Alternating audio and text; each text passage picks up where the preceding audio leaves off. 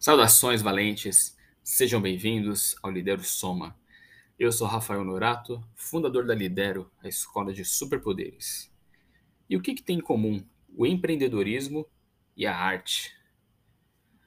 Quando a gente fala desses dois mundos, parecem antagônicos. Quando falo de empreender, parece que aquela, é só aquela pessoa que quer acumular lucro, quer criar um império, escravizar a humanidade, sugar o máximo possível ou não, ou quer criar um negócio sério que vai ajudar muita gente. Mas do outro lado, a arte parece uma coisa muito mais passional, muito, muito mais emocional, uma coisa de expor, expressar aquilo que você sente, mudar uma perspectiva, uma coisa mais apaixonada, talvez.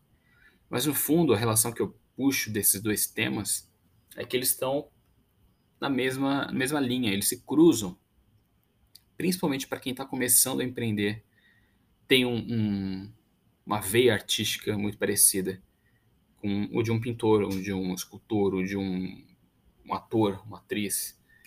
Esse, esse desejo, essa coisa autoral, está muito presente em quem está começando o negócio. O que existe para essas pessoas é uma vontade muito grande de executar aquele, aquele plano, realizar aquele, aquela obra, a sua paixão pessoal por aquele tema, que pode existir ou não.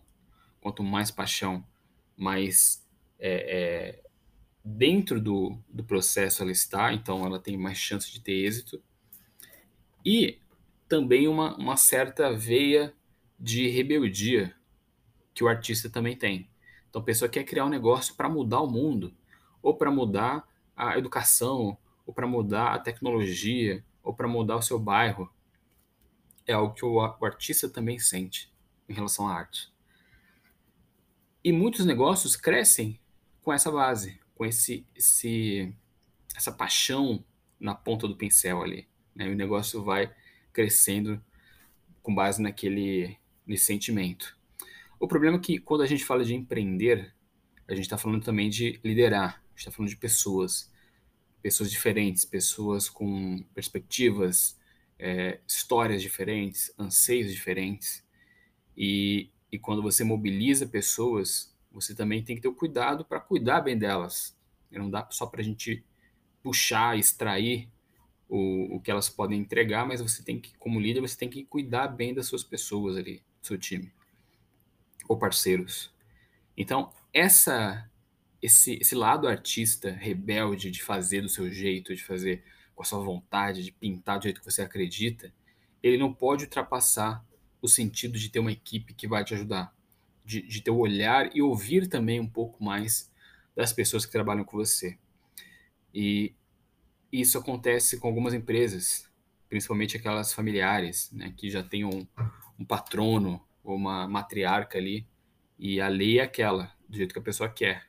procedimento, pouco importa, que vale a palavra do, do dono ou da dona. E, e isso acaba criando um clima desagradável para quem está ali. Então, aqueles procedimentos que não existem ou mudam de última hora, tudo é muito, tudo muito veloz, até para mudar e a mudança em cima da mudança é muito veloz, mas para direções diferentes. Então ninguém entende nada, não existe um procedimento, não existe um norte, não existe comunicação, existe muito, muita paixão e pouco cuidado com as pessoas. Então isso para um artista pode ser a, aquela obra, a, magna obra, né? a, a, a obra autoral, aquela coisa fantástica vinda do coração, da alma da, do artista. Mas para o um negócio, ele não pode ser gerenciado assim por muito tempo. O ideal é que você comece puxando esse veio artístico, mas rapidamente se profissionalize, busque os processos, procedimentos, busque mais ouvir do que dizer. Então, alguns empresários falham por aí. Deveriam ouvir mais e falar menos. Então, meu convite é que você aí que está começando o negócio reflita desde já sobre isso. Coloque a sua paixão artística desde o início, mas lá na frente comece a valorizar também quem está dentro do processo, né? com, com o seu norte, com a sua liderança, mas trazendo as pessoas também para essa equação, para criar, ao invés de ser um artista sozinho, Agora você já tem um coletivo de artistas que tem que pensar na mesma direção. É isso que eu desejo para vocês. Né? Querer é necessário, mas fazer é fundamental. Continue somando suas forças, ideias e ações. E não pare, nem desista por nada. Continue somando e até o nosso próximo encontro. Lidere-se. Grande abraço.